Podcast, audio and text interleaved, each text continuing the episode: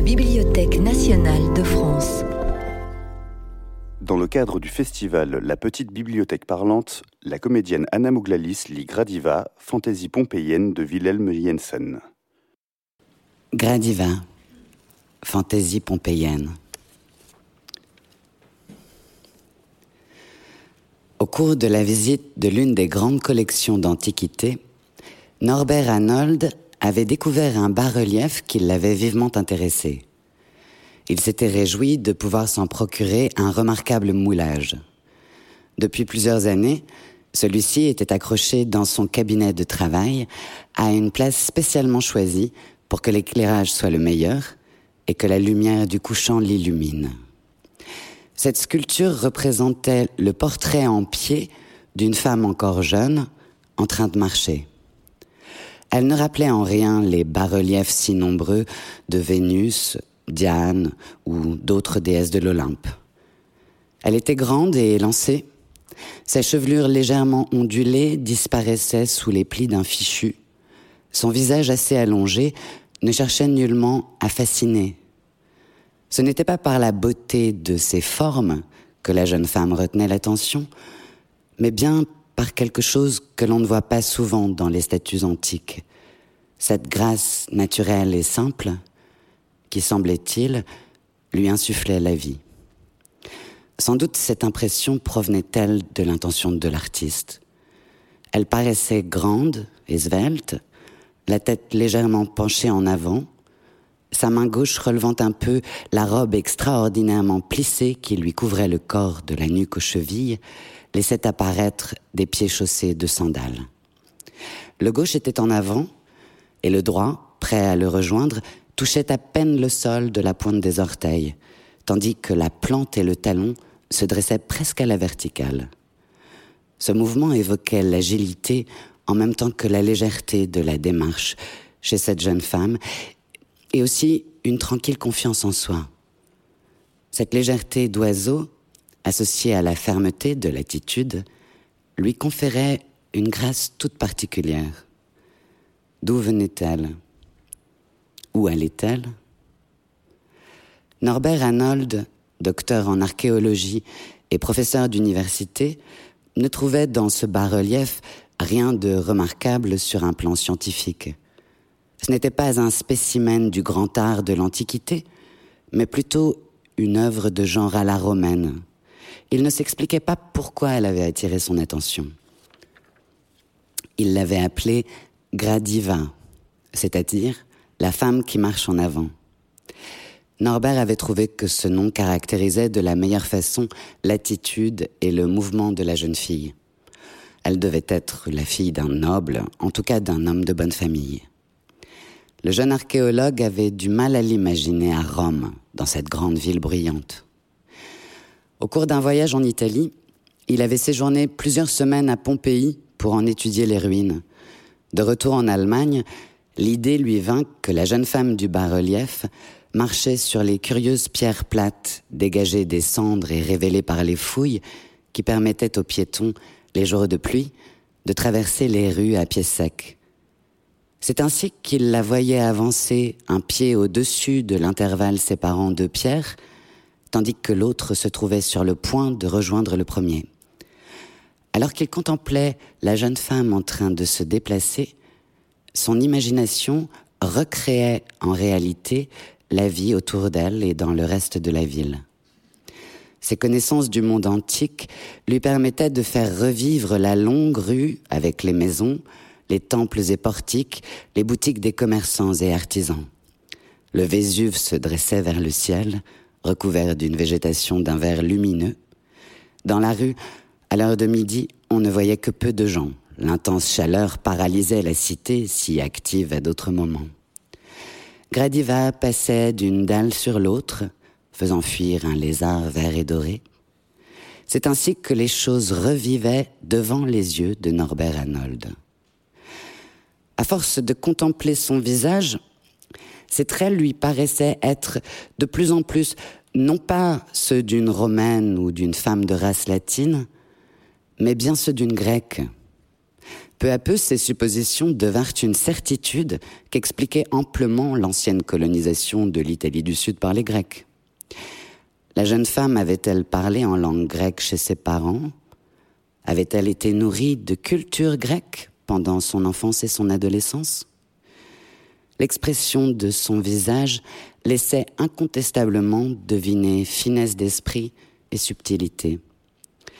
Ces suppositions et ces découvertes ne justifiait pas le réel intérêt archéologique pour ce petit bas-relief. Norbert savait pertinemment qu'autre chose le poussait à y penser si souvent. L'artiste avait-il créé par fantaisie ou caprice la position verticale du pied de Gradiva? En fait, cette position du pied droit lui semblait exagérée. À chaque imitation du mouvement qu'il avait tenté sur lui-même, le pied restait en le pied restait en arrière, ne prenait pas une verticale aussi prononcée. Une fois, il profita de la présence d'un de ses jeunes amis anatomistes pour lui poser la question, mais celui-ci ne fut pas davantage en mesure de lui fournir une réponse définitive et le problème n'obtint aucune solution. Néanmoins, cette discussion obligea Norbert à se lancer lui-même dans des observations d'après-nature, ce qui l'obligea à se comporter d'une manière qui lui était totalement étrangère. Le sexe féminin n'avait été pour lui qu'un concept tiré du marbre ou du bronze, et il n'avait jamais accordé la moindre attention à ses représentantes contemporaines. Mais son besoin de savoir le jetait dans une telle ferveur scientifique qu'il se consacra tout entier à cette recherche particulière. Petit à petit, à force de s'acharner, il rassembla un certain nombre d'observations qui l'amenèrent à découvrir des différences dans les démarches des femmes. Chez aucune, il ne retrouva la démarche de Gradiva. Cette constatation le combla d'aise. Il ne s'était donc pas trompé en jugeant le bas-relief en archéologue. Peu après, il fit une nuit un affreux cauchemar. Il se trouvait dans l'ancienne Pompéi, précisément le 24 août 79, jour de l'effroyable éruption du Vésuve. La ville, vouée par le destin à l'anéantissement, était couverte d'un épais voile de fumée noire. Tous les habitants, affolés et terrifiés, cherchaient leur salut dans la fuite. Sur Norbert tombaient les lapis et les cendres, et miraculeusement, comme dans les rêves, il ne fut pas blessé. Il se tenait devant le forum, près du temple de Jupiter, quand il vit soudain Gradiva à quelques mètres de lui. D'un pas tranquille et souple à la fois, elle traversa le forum d'allée en direction du temple d'Apollon, avec cette indifférence sereine qui lui était propre. Absorbée par ses pensées, elle paraissait ne rien remarquer de la catastrophe qui s'abattait sur la ville. Il lui vint alors subitement à l'idée que si elle ne se sauvait pas en toute hâte, elle ne pourrait échapper au cataclysme. Une violente angoisse lui arracha alors un cri d'avertissement. Elle l'entendit, tourna la tête dans la direction de Norbert, si bien que pendant quelques secondes, il vit son visage de face blêmir perdre ses couleurs et devenir de marbre. Elle s'avança jusqu'au portique du temple, s'assit entre les colonnes sur une marche et y posa lentement la tête. C'est alors que les lapillis tombèrent en si grande quantité qu'ils formèrent une sorte de rideau absolument opaque. Norbert courut pour rejoindre Gravida et l'aperçut sur la marche. Elle ne respirait plus. Les vapeurs sulfureuses manifestement l'avait asphyxié. Les lueurs rouges du Vésuve éclairaient par moments son visage, qui, les paupières fermées, ressemblait tout à fait à celui d'une belle statue. Les traits ne trahissaient aucune angoisse. Ils exprimaient plutôt une étonnante résignation à l'inéluctable. Bientôt ils devinrent difficilement discernables, car une pluie de cendres arriva et s'étendit sur eux à la façon d'un voile de crêpe gris. En peu de temps, elle recouvrit le corps tout entier d'une couche régulière comme le fait la neige d'hiver dans les pays nordiques. Lorsque Norbert s'éveilla, Il avait encore dans les oreilles les cris confus des habitants de Pompéi cherchant à fuir. Bientôt il reprit conscience.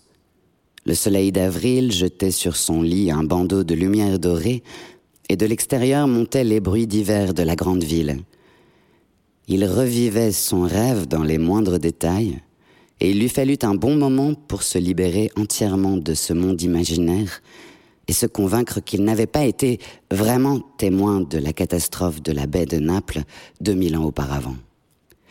En revanche, il ne réussit pas à se débarrasser de l'idée que Gradiva avait vraiment vécu à Pompéi et qu'elle y avait été ensevelie en 79. D'un œil mélancolique, il considéra le bas-relief comme une sculpture funéraire. Son attitude ne laissait aucun doute. Pendant la nuit fatale, elle s'était bien allongée pour mourir avec cette même sérénité qu'elle avait montrée dans le rêve. Avant de mettre son faux col, Norbert, en robe de chambre et en pantoufles, était accoudé à sa fenêtre. Le printemps était là, monté enfin jusque dans les pays du Nord. En face, à une fenêtre, un canari dans sa cage chantait à gorge déployée. Norbert perçut, sous le chant clair et rempli d'allégresse, la nostalgie de la liberté, l'attirance des lointains. Soudain, il ressentit un choc. En bas, dans la rue, lui tournant le dos, une femme, jeune d'après sa silhouette et ses vêtements, marchait d'un pas élastique. De la main gauche, elle avait légèrement relevé le bas de sa robe. Norbert eut l'impression que dans le mouvement en avant, la plante du pied menu qui se trouvait en arrière se mettait à la verticale pendant un instant, ne reposant que sur la pointe des orteils. Ce n'était peut-être qu'une illusion. Soudain, Norbert Arnold se retrouva en pleine rue sans savoir comment il y était parvenu. Maintenant, il courait au milieu des voitures, des carrioles et des passants. Certains le regardèrent étonné, d'autres lui lancèrent des colibets ou le moquèrent un peu. Une vieille marchande de légumes corpulente l'attrapa par la manche et lui lança en ricanant Dis donc, le petit chéri à sa maman, vous avez, dû, vous avez dû vous envoyer cette nuit un peu trop de liquide dans le coco, que vous voilà en train de chercher votre lit en pleine rue. Vous feriez mieux de rentrer chez vous et de vous regarder dans une glace. Un éclat de rire général lui confirma sa tenue inadéquate. Il en resta tout interdit et retourna en vitesse chez lui. Visiblement, ce rêve lui brouillait les sens. Norbert Arnold se trouvait dans une agréable situation matérielle. Il pouvait tout s'offrir, sans avoir de compte à rendre à quiconque. Sa position était bien plus favorable que celle du canari, enfermé sans espoir dans sa cage. Pourtant, le jeune archéologue avait un certain nombre de traits communs avec l'oiseau. Depuis sa naissance, il avait grandi derrière les barreaux imposés par la tradition familiale. Ses parents n'avaient jamais douté que plus tard leur garçon, fils unique d'un professeur de faculté spécialiste de l'Antiquité, perpétuerait l'éclat du nom paternel et même l'augmenterait. Après la mort prématurée de ses parents, son examen de philologie brillamment réussi, il avait accompli l'obligatoire voyage d'études en Italie et y avait admiré une quantité impressionnante de chefs-d'œuvre anciens. Rentré en Allemagne et désireux de mettre toutes ses acquisitions au service de la science, il se trouvait installé entre ses murs, entouré de ses livres et de ses reproductions d'œuvres d'art, sans avoir besoin d'aucune fréquentation. Il avait toujours un prétexte pour prendre congé dès la fin d'un repas, et dans la rue, il ne saluait aucun de ceux avec qui il s'était retrouvé à table.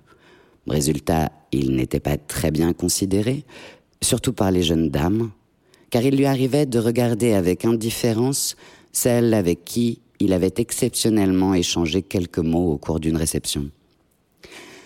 Pourtant, la nature l'avait doté d'une imagination singulièrement vive, qui au fond ne l'aidait pas spécialement à appliquer une méthode de recherche scientifique rigoureuse. Ce don était un nouveau trait de ressemblance avec le canari né en captivité, qui n'avait jamais rien connu d'autre que les barreaux de sa prison. Lui aussi était dans une cage, derrière des barreaux. Aussitôt, il pensa que sa situation était infiniment plus enviable que celle du canari, car il possédait des ailes que rien n'empêcherait de battre lorsqu'il aurait envie de retrouver la liberté.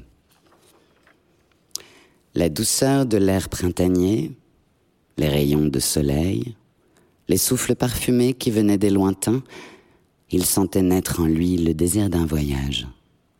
Projet qu'il eut le temps de réaliser le jour même. Il prépara une petite valise et au début de la soirée, il dit à regret adieu à sa Gradiva, inondée par les derniers rayons de soleil, et prit le rapide de nuit en direction de l'Italie. Pendant tout son voyage en train, Norbert Arnold fut enveloppé de battements d'ailes et de roucoulements comme dans un pigeonnier roulant. Et pour la première fois de sa vie, il se trouva par le jeu des circonstances dans l'obligation de voir et d'entendre de plus près les gens autour de lui sans dérobade possible. Ils étaient tous, d'après leur langue, des compatriotes allemands, mais posséder la même nationalité qu'eux n'éveilla pas en lui la moindre fierté. Il éprouva plutôt un sentiment à peu près contraire, celui d'avoir eu le bon sens jusque-là de s'occuper le moins possible des spécimens vivants de l'Homo sapiens, principalement en ce qui concerne la moitié femelle de l'espèce. Pourquoi les femmes s'étaient choisies ces hommes-là lui demeurait incompréhensible. Encore plus énigmatique restait la question pour laquelle le choix des hommes était tombé sur ces femmes-là. Il réfléchit pendant des heures à l'étrange comportement des humains et arriva à la conclusion que le mariage et les insensés voyages de noces en Italie remportaient la palme de la sottise. Enfin libéré de tous ces jeunes mariés et arrivé à Pompéi, il s'installa à l'hôtel Diomède, peu rempli d'autres humains, mais surabondamment peuplé de la mouche domestique commune, pour laquelle il éprouvait une haine incendiaire et qui le mit de très mauvaise humeur. L'hôtel se situait tout près de l'Ingresso, où les eucalyptus montent la garde à l'entrée des fouilles de Pompéi. Dès le matin, à l'ouverture, il s'engagea sur le chemin vers les ruines. Autour de lui déambulaient en petites unités commandées par le guide de rigueur des gens avides sans doute de déterrer en secret quelque objet. Norbert savait comment s'en débarrasser rapidement. Il allait maintenant pouvoir se promener où bon lui semblerait et tout à sa guise. Il éprouva une certaine satisfaction à réaliser que sa mémoire ne lui faisait pas défaut. Partout où tombait son regard, les choses et les lieux étaient exactement conformes à l'image qu'il en avait conservée.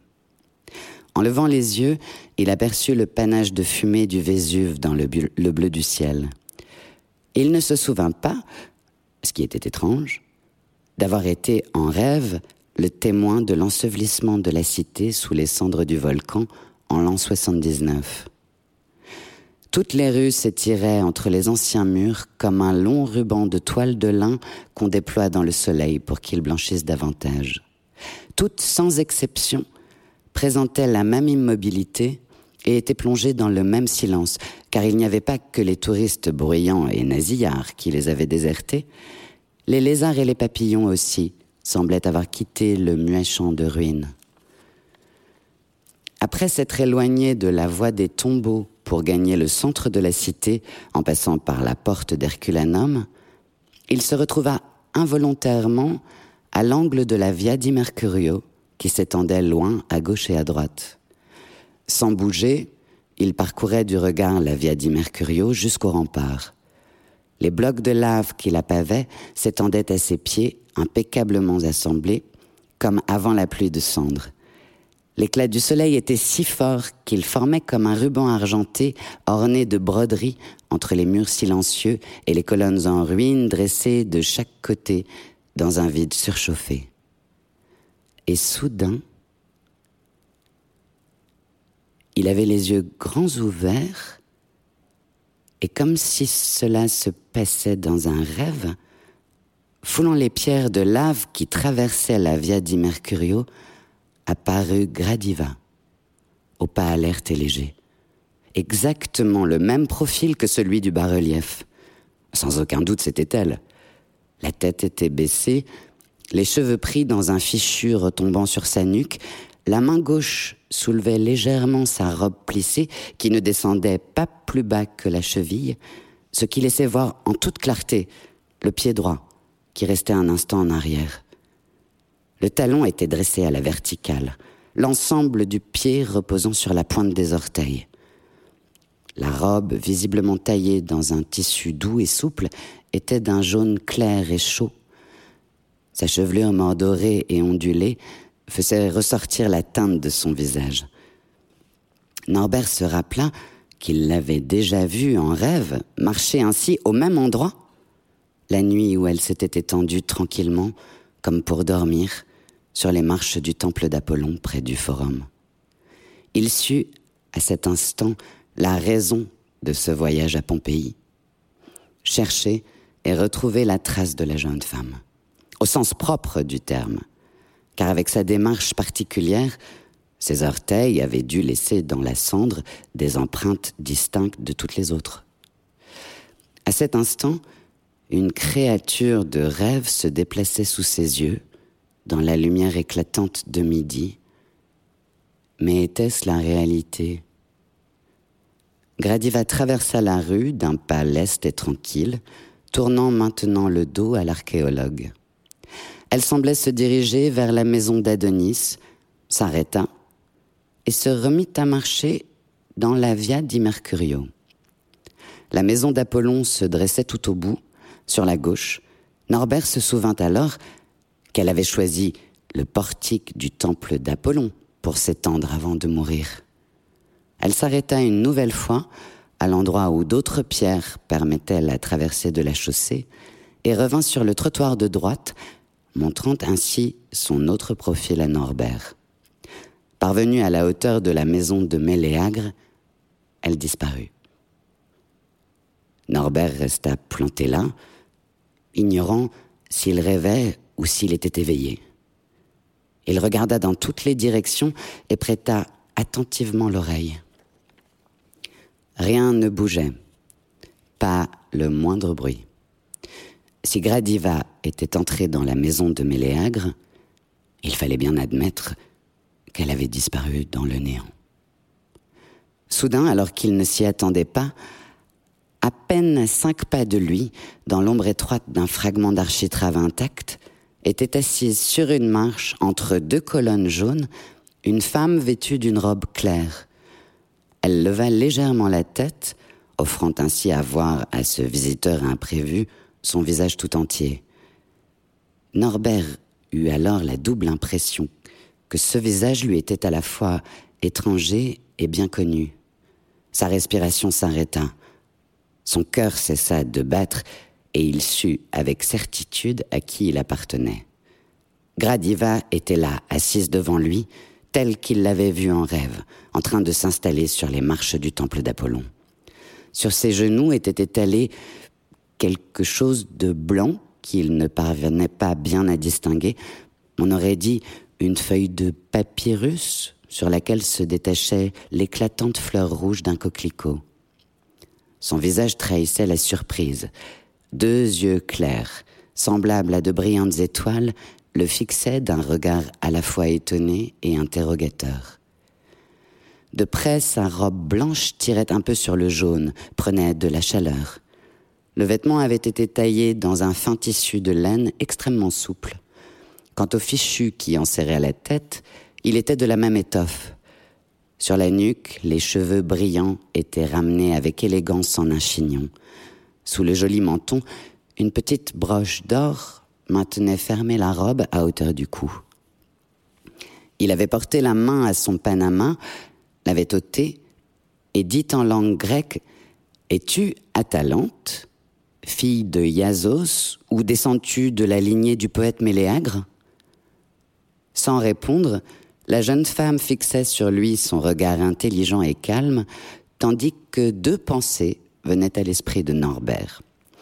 Ou bien ce corps apparemment vivant n'était pas doué de parole, ou bien cette femme n'était pas grecque et ne pouvait pas comprendre ce qu'il lui avait demandé? Il risqua une deuxième question, mais cette fois en latin. Ton père était-il un citoyen d'origine latine appartenant à la haute société de Pompéi? Elle ne répondit pas davantage. Seul un léger souffle s'exhala de ses lèvres finement dessinées, comme si elle retenait un rire. Celle qui était assise là, devant lui, muette, telle une statue, était manifestement un fantôme privé de parole. C'est alors que Gradiva ne put réprimer son envie de rire et dit Si vous voulez me parler, faites-le en allemand. C'était étrange d'entendre ces mots de la bouche d'une femme de Pompéi, morte depuis 2000 ans. Cette voix possédait le même éclat que ses yeux, plutôt graves, rappelant une cloche qui tinte. Elle vibrait dans la tranquillité de midi au-dessus du tapis de coquelicots. Le jeune archéologue eut conscience qu'il l'avait déjà entendu et exprima à haute voix son sentiment. J'étais sûr que le son de ta voix était ainsi. À cette dernière remarque, elle répliqua Comment pourriez-vous le savoir? Vous n'avez encore jamais eu de conversation avec moi. Il ne trouva pas le moins du monde insolite de l'entendre parler allemand et répondit aussitôt Une conversation Non, mais je t'ai lancé un appel. Lorsque tu étais allongé, je me suis tenu à tes côtés. Ton visage était aussi beau que du marbre. Je t'en prie, pose-le encore sur la marche.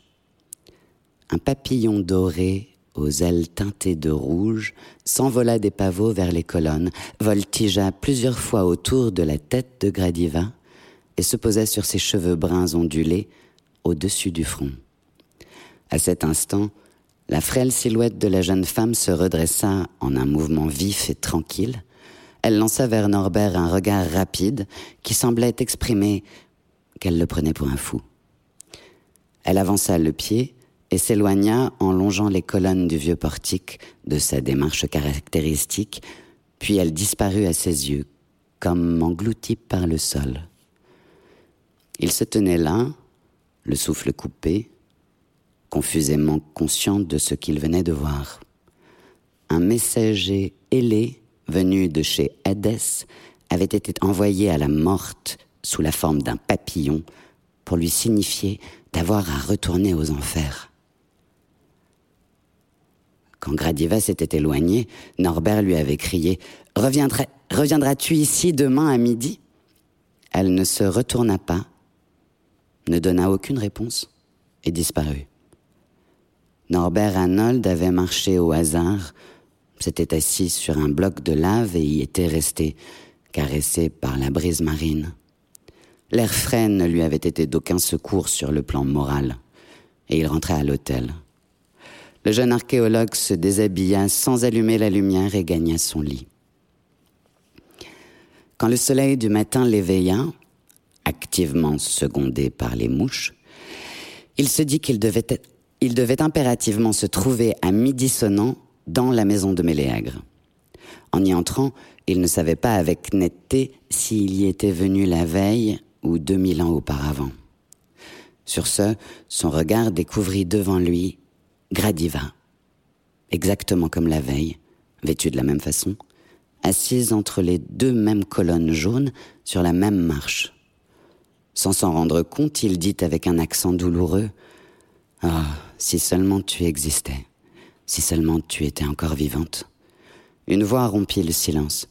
Tu n'as pas envie de t'asseoir, toi aussi, tu as l'air fatigué. Le cœur de Norbert cessa brusquement de battre.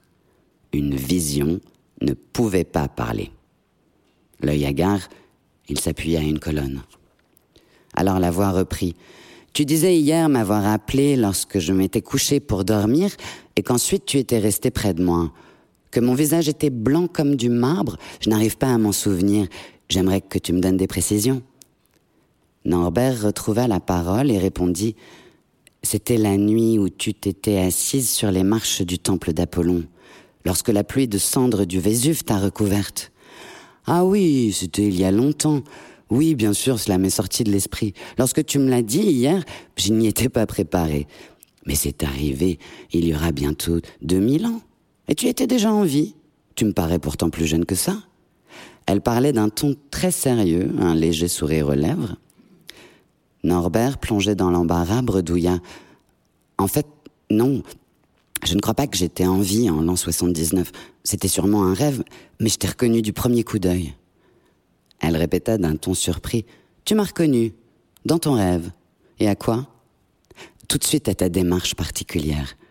Tu marches d'une manière plus gracieuse que les autres femmes, du moins celles qui vivent aujourd'hui. Je t'ai reconnu aussi à ta silhouette, à ton visage, à ta façon de te tenir et de t'habiller. Tout concordait à la perfection avec mon bas-relief de Rome. Ah bon? répéta-t-elle sur le même ton, avec mon bas-relief de Rome Alors il lui expliqua le moulage du bas-relief accroché au mur de son bureau, puis l'idée qui lui était venue que cette image représentait une jeune Pompéienne en train de traverser une rue, marchant sur les dalles, et ce fameux rêve l'avait confirmé dans cette supposition. C'est cela même qui l'avait conduit jusqu'ici. Curieuse, elle reprit Qu'est-ce qu'il y a dans ma démarche? Il lui expliqua qu'il s'agissait de la position verticale et originale de son pied arrière à chaque pas, il avoua avoir passé des semaines à observer dans la rue la démarche des femmes d'aujourd'hui. Un jour, il crut apercevoir une ressemblance entre une inconnue et Gradiva. Hélas, il avait été victime d'une illusion d'optique. Mais de qui parles-tu au juste? Qui est cette Gradiva C'est ainsi que j'ai baptisé ton portrait, parce que j'ignorais ton nom, et je l'ignore encore maintenant. Je m'appelle Zoé. Et si nos chemins nous conduisent une nouvelle fois dans la maison de Méléagre, nous pourrons, comme aujourd'hui, nous asseoir face à face auprès des coquelicots. Puis elle se mit en marche et disparut comme la veille. Tout redevint vide et muet. Sans doute Norbert se rendait-il compte qu'il avait complètement perdu la raison, en croyant qu'il était resté en la compagnie d'une jeune Pompéienne ressuscitée. S'il admettait que Gradiva n'était qu'une ombre, il était bien obligé d'admettre aussi qu'elle vivait toujours. Le lendemain, il n'était pas sûr qu'il fût déjà midi quand il parvint devant la maison de Méléagre. Un sentiment de peur l'empêchait de pénétrer à l'intérieur. Il craignait de ne pas la retrouver ou bien de l'y rencontrer accompagné d'un jeune homme. Il franchit le portique comme un ouragan, l'aperçut sur la marche et s'exclama Es-tu seul? Elle lui jeta un regard étonné. Qui donc voudrait rester ici à midi passé? À cette heure-ci, tout le monde a faim et passe à table. Elle sortit de la poche de sa robe un petit pain blanc, le partagea en deux, lui en mit une moitié dans la main et commença à dévorer l'autre. J'ai comme l'impression qu'une fois déjà, nous avons mangé notre pain ensemble il y a deux mille ans. Tu ne te rappelles pas? Norbert fut envahi d'un doute. Il était tout de même étrange qu'elle ait déclaré avoir une fois partagé son pain avec lui il y a deux mille ans. Il n'en avait aucune connaissance, et même dans le rêve, il n'en trouvait aucune trace. Voilà que les mouches domestiques venaient lui bourdonner au ras du nez. Il fallait bien qu'il réponde à sa question. Et brusquement, il déclara Est-ce que les mouches t'ont martyrisé au point de te dégoûter de la vie? Les mouches Tu ne crois pas que tu en as déjà une dans la tête de mouche? Quand soudain le monstre noir vint se poser sur sa main. À cette vue, l'archéologue éleva sa propre main et l'abattit en une claque dénuée de douceur sur la main de sa voisine. Stupeur, jubilation et terreur mêlées.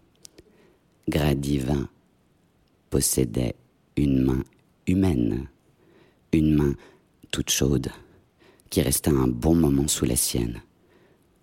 Puis la main se retira et elle s'écria Il n'y a vraiment aucun doute, tu es fou, Norbert Arnold. Son nom, qu'il n'avait confié à personne à Pompéi, était venu aux lèvres de Gradivin avec tant de facilité qu'il se leva d'un bond terrorisé.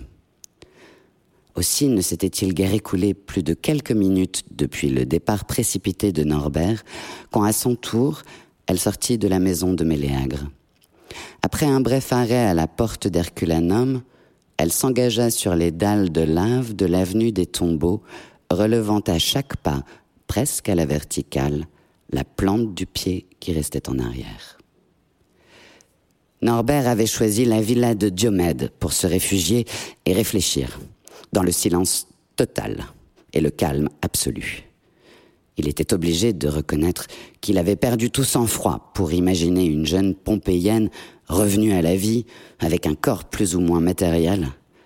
Gradiva n'était rien d'autre qu'une effigie de pierre sans vie.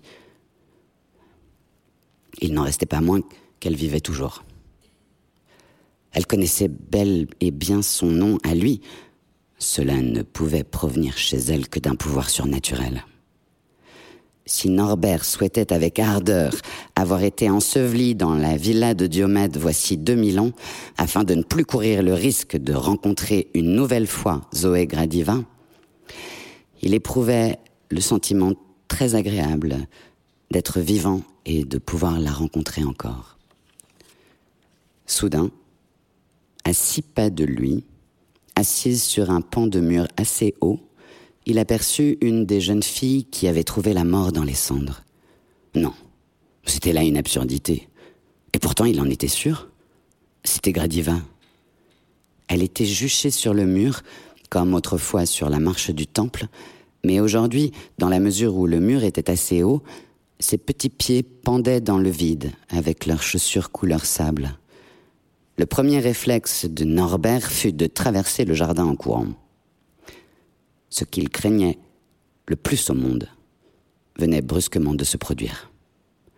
Le fantôme le regardait de ses yeux clairs, un sourire moqueur aux lèvres, et une voix qu'il connaissait bien parvint à ses oreilles. Dehors, tu vas te mouiller. Il s'aperçut alors qu'il pleuvait. Il resta planté là, perplexe, regardant les pieds de Zoé s'agiter en tous sens. La jeune femme aux mignons petits pieds reprit la parole. La dernière fois, nous avons été interrompus au moment où tu voulais me parler des mouches. As-tu réussi à capturer et à tuer celle qui s'était posée sur ma main? Ses lèvres s'illuminèrent alors d'un sourire si léger et si gracieux qu'il ne put rien imaginer d'effrayant.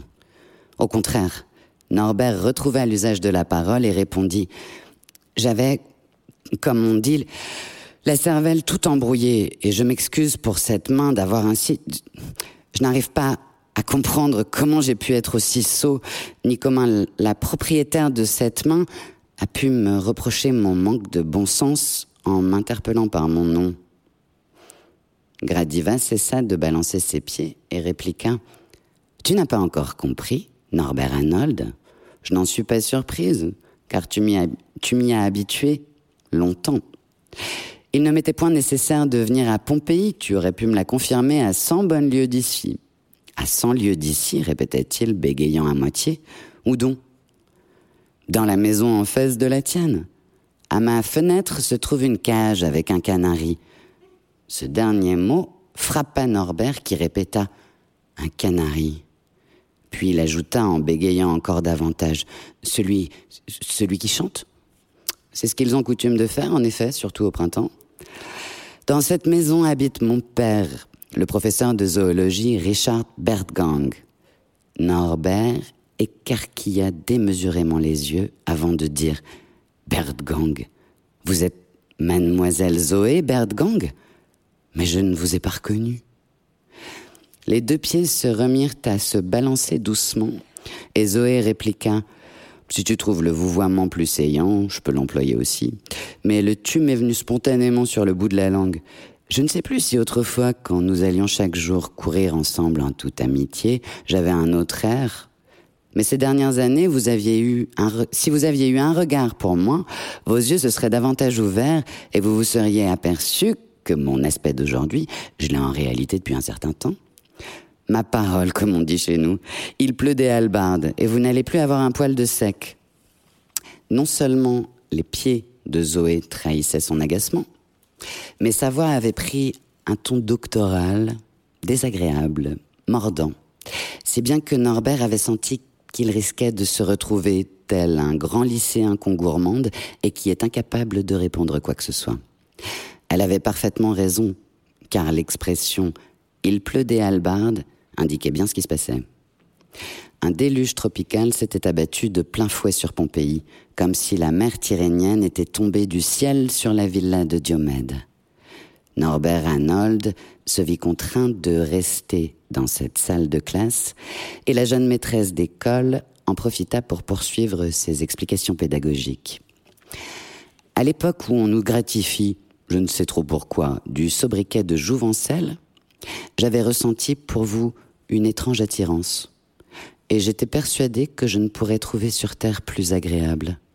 Je n'avais ni mère, ni frère, ni sœur.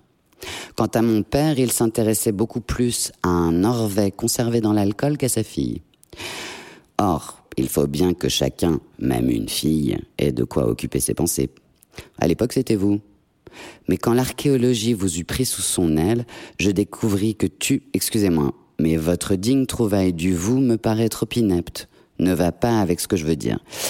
Je découvris donc que tu étais devenu un personnage assommant, qui n'avait plus Dieu, du moins pour moi, plus de langue et plus de mémoire pour se rappeler notre amitié. Pour toi, je n'étais plus que du vent. Tu avais l'air aussi ennuyeux, desséché et avare de mots qu'un cacatoès empaillé, mais en même temps aussi majestueux qu'un, comment dit-on, archéoptérix ce monstre ailé antédiluvien que ta tête ait caché une imagination aussi formidable, au point que tu m'aies prise ici, à Pompéi, pour quelque chose d'exhumé et de ressuscité, je ne l'aurais jamais supposé. Quand tu t'es trouvé inopinément devant moi, j'ai eu du mal à comprendre les ahurissantes chimères que ton imagination avait forgées. Puis cette aventure m'a amusé, et malgré son côté extravagant, m'a finalement bien plu car comme je viens de te le dire, j'étais loin de m'attendre chez toi à de telles dispositions d'esprit. Telles furent les paroles de mademoiselle Zoé Bertgang. Ce qu'il y avait eu de surprenant pendant que Zoé parlait, c'était sa ressemblance frappante avec la Gradiva du bas-relief. Il pouvait bien y avoir eu beaucoup de folie à croire qu'une femme de Pompéi, ensevelie sous les cendres du Vésuve deux mille ans auparavant, se retrouve par moments vivante, marche, parle, dessine et mange du pain. Mais quand la foi rend heureux, ne fait-elle pas accepter aussi une bonne dose de mystère? Et si l'on veut porter un jugement sur l'entendement de Norbert Arnold, tout bien considéré, il faut lui accorder sans restriction les circonstances atténuantes pour le fait insensé qu'il considéra pendant deux jours Gradiva comme une rediviva, une ressuscitée. Maintenant donc que la semonce était bien terminée, Norbert parvint à dire Oui, je te reconnais. Non, au fond, tu n'as pas changé. C'est bien toi, Zoé, ma bonne, joyeuse et intelligente camarade d'autrefois. Comme c'est étrange. La jeune femme poursuivit. Que quelqu'un doive mourir pour revivre ensuite, mais il faut croire que pour l'archéologue c'est nécessaire. Non, je veux parler de ton nom. Qu'a-t-il d'étrange? Le jeune professeur répondit Bertgang a la même signification que le latin gradiva et désigne celle qui resplendit en marchant. Ce n'étaient pas des explications de linguiste que la jeune dame au joli pied attendait. Il me faut retourner à l'albergo del Sole où mon père doit m'attendre pour déjeuner. Peut-être nous reverrons-nous en Allemagne, lors d'une réception, ou même pourquoi pas sur la Lune. Adieu. Elle avança son pied gauche et la plante du pied droit apparut presque verticale. Elle retroussa un peu sa robe exactement comme le faisait la Gradiva du bas-relief. Norbert, qui se trouvait à peine à deux longueurs de bras, s'aperçut pour la première fois d'une insignifiante différence entre la vivante Zoé et la Gradiva de la sculpture. À celle-ci manquait ce que l'autre possédait, une petite fossette sur la joue Bien qu'il fût à présent en pleine possession de sa raison, ses yeux furent encore une fois victimes d'une illusion d'optique. Sur un ton triomphant, il annonça Voici de nouveau la mouche. La phrase sonna si étrangement que Zoé, qui ne comprenait rien et ne pouvait se voir elle-même, s'écria La mouche, où est-elle Là, sur ta joue. Norbert passa brusquement un bras autour de la nuque de Zoé et de ses lèvres essaya d'attraper l'insecte si méprisé qu'il avait cru voir dans la fossette. Manifestement, il n'y parvint pas et s'écria Non, maintenant elle est sur ta bouche. Et avec la rapidité de l'éclair, il tenta une nouvelle fois de s'en saisir de la même façon, avec persévérance. Oh, surprise. La gradiva vivante ne fit rien pour l'en empêcher, et un charmant sourire éclaira ses lèvres. C'était reconnaître qu'elle était absolument persuadée de la totale guérison de Norbert. Maintenant, il me faut vraiment partir, sinon mon pauvre père va mourir de faim. Norbert, inquiet, lui dit en bégayant Ton père, que va-t-il? Zoé l'interrompit sans manifester le moindre signe d'inquiétude. Rien, vraisemblablement. Je ne suis pas une pièce indispensable à sa collection zoologique. Si je l'étais, peut-être mon cœur ne se serait pas si sottement attaché à toi. Depuis longtemps, du reste, j'ai fort bien compris qu'une femme sur cette terre n'est bonne qu'à ôter à l'homme tout souci matériel. Presque toujours, c'est moi qui en soulage mon père. Et sur ce point, tu peux être tranquille pour ton avenir. Cependant, s'il arrivait qu'une fois par hasard, et justement cette fois-ci, il est une autre opinion que la mienne, nous pouvons procéder le plus simplement du monde. Tu n'as qu'à aller passer deux ou trois jours à Capri, tu y attrapes avec un nœud coulant fait d'un brin d'herbe, pour savoir comment t'y prendre, tu pourras t'entraîner sur mon petit doigt, un Lacerta faralionensis, que tu lâcheras ici, dans la nature, pour le rattraper sous ses yeux. Après quoi, il n'y aura qu'à laisser mon père choisir entre le lézard et moi. Tu es tellement sûr de m'obtenir que j'en ai presque de la peine pour toi. Norbert succomba si totalement à son charme extraordinaire qu'il s'écria, emporté par un élan de lyrisme, Zoé, chère vie et chère présence, nous ferons notre voyage de noces en Italie et nous n'oublierons pas Pompéi. Ce n'est pas aujourd'hui que nous allons nous casser la tête. Nous en reparlerons plus tard, après y avoir bien réfléchi tous les deux et en avoir discuté. Pour le moment, je ne me sens pas encore suffisamment vivante pour prendre des décisions d'ordre géographique. Ils étaient revenus à la porte d'Herculanum, là où de vieilles pierres permettent de traverser la rue. Norbert s'arrêta devant le passage et dit, avec un ton tout à fait particulier, s'il te plaît, traverse ici. Un sourire complice passa sur les lèvres de la jeune fille, qui de la main gauche retroussa légèrement sa robe. Et sous le regard rêveur de Norbert, gradiva, rediviva Zoé Berdgang gagna l'autre côté de la rue en passant sur les dalles, avec sa façon de marcher paisible et alerte, auréolé des rayons du soleil.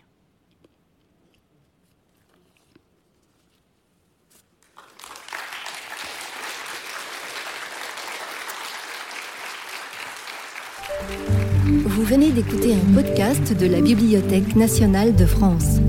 Retrouvez les conférences, rencontres et créations de la BNF sur toutes les plateformes de podcast ainsi que sur le site bnf.fr.